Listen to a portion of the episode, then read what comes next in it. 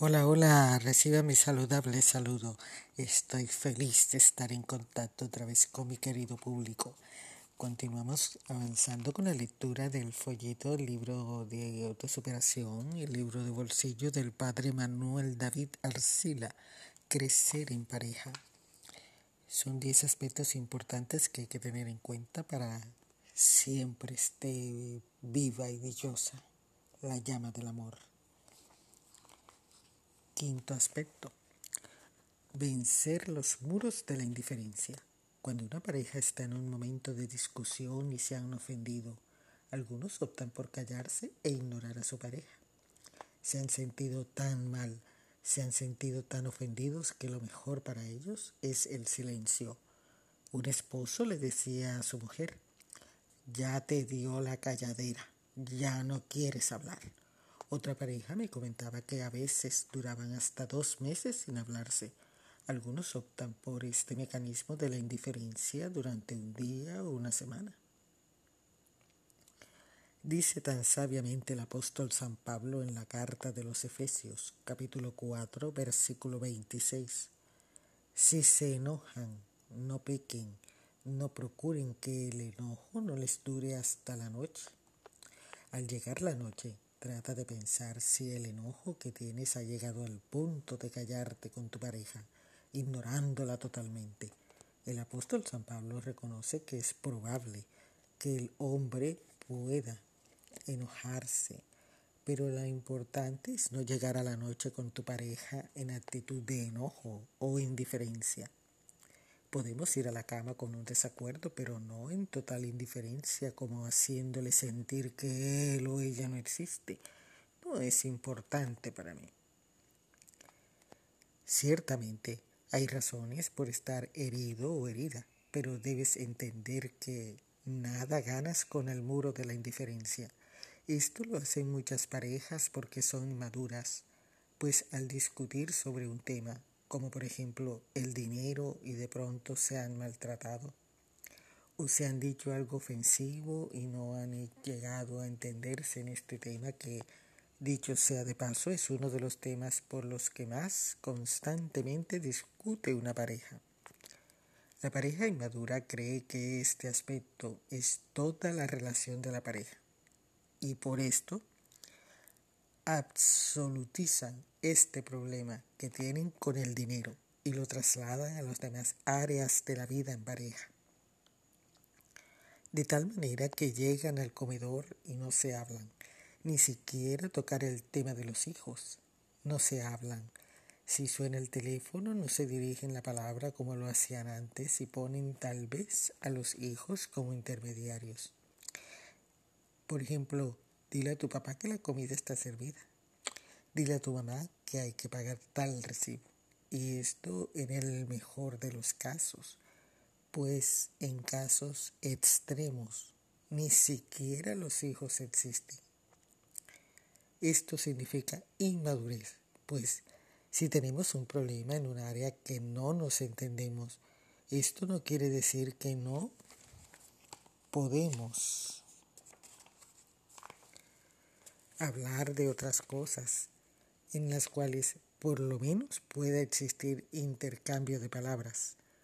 La pareja tiene que ser inteligente al saber que no llegamos a un acuerdo en el manejo del dinero, pero sí podemos hablar acerca de la tarea de los hijos, en fin, asuntos del día a día.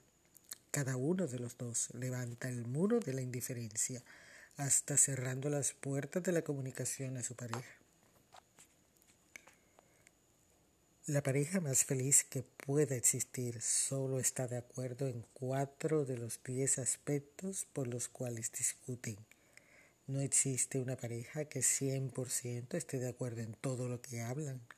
Las parejas emocionalmente inteligentes saben que hay temas en los cuales no llegan a un acuerdo, pero no por esto se debe absolutizar la relación para estar de acuerdo en todo sino ser capaz de pensar inteligentemente que esos aspectos no pueden destruir la relación, ser capaz de encontrar en el cónyuge otras áreas de las cuales sí se puede hablar, pues esto suaviza la tensión y le hago entender a él o a ella que es importante para mí, más allá de cualquier discusión o entendimiento en algún otro tema. Es necesario expresar nuestro descontento, claro, y para ello hay que encontrar el espacio adecuado. Es imprescindible que alguno de los dos pueda callarse en un momento de disgusto. Es natural que a veces se sienta sensibilidad y se llegue a herir y optemos por el silencio. Uno de los factores que más causa separación en todo el mundo son las estadísticas de terapia matrimonial es cuando la pareja no expresa lo que siente, cuando la pareja no expresa las dificultades, cuando no se dicen que se están sintiendo mal, cuando no se dicen que algo les molesta de él o ella. Recuerdo una, una, mujer que comentaba cómo le molestaba que su marido fuera tan desordenado. Me decía, no sabe, padre, lo que me molesta cuando incluso se quita los zapatos y los deja debajo de la cama. Después de cuatro años, ella no sabía si era capaz de expresarle su molestia, no solo de los zapatos, sino de otras cosas más que a ella le disgustaban de él. Y el marido nunca sabía qué era lo que estaba sintiendo su esposa. Ella acumuló tantas molestias y discusiones que terminó por levantar un muro de indiferencia es decir, silencios prolongados que hacen que la vida en pareja sea más tensa. Un esposo me decía, con la indiferencia de mi mujer me siento ignorado. Es como sentir que no le importo, que no le importa a su pareja. Es como si ella quisiera que yo desapareciera de su vida, como que nada lo que le digo o hago es importante, como que el amor no hubiera existido. Y luego, hablando con la esposa de este hombre, comentaba que no era capaz de decirle lo molesta que estaba por muchas cosas de su matrimonio, que se amaba a su esposo, pero no sabía cómo decírselo. Esto es lo que pasa con el muro de indiferencia. Uno no sabe qué está pensando, sintiendo su pareja y terminan por crear malos entendidos involuntariamente. En tu vida de pareja es importante expresar lo que sientes. No dejes que los muros de la indiferencia se prolonguen, pues estos silencios prolongados van minando la armonía conyugal. La indiferencia es un arma tan mortal que termina por arruinar tu matrimonio y tu cónyuge se siente totalmente totalmente ignorado. Vence tu orgullo y empieza por manifestar lo que sientes. Trata de ese amor que los unió un día, esté todavía en sus corazones.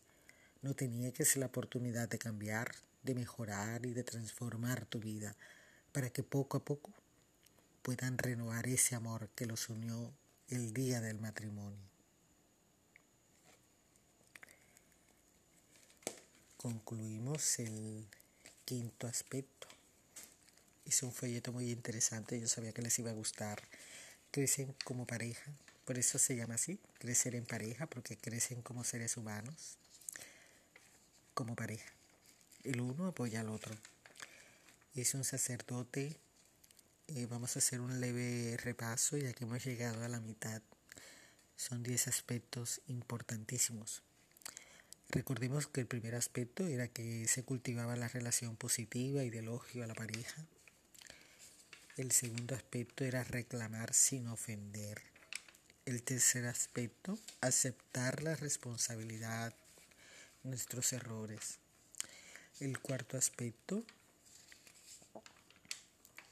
evitar el desprecio, el cinismo y la grosería. Saber reclamar, no ser irónico, valorar y hoy aprendimos cómo vencer los muros de la indiferencia. Simplemente dialogando, conversando se entiende la gente. Es un capítulo maravilloso, es un libro genial, Crecer en pareja. A mí me encanta. Espero este mensaje que les quiero transmitir compartiéndoles este folleto.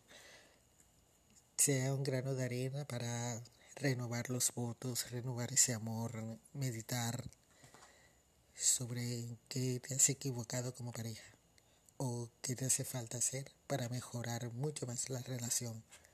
Recuerda que de enamorado pasas a conquistador. No solamente es que te enamores o que ella se enamore y se casen. Después de casados es cuando más todavía tienes el reto de seguirla conquistando. Soy Nadine Viana desde Barranquilla, Colombia. Soy un nombre, soy una marca, soy tu mejor opción.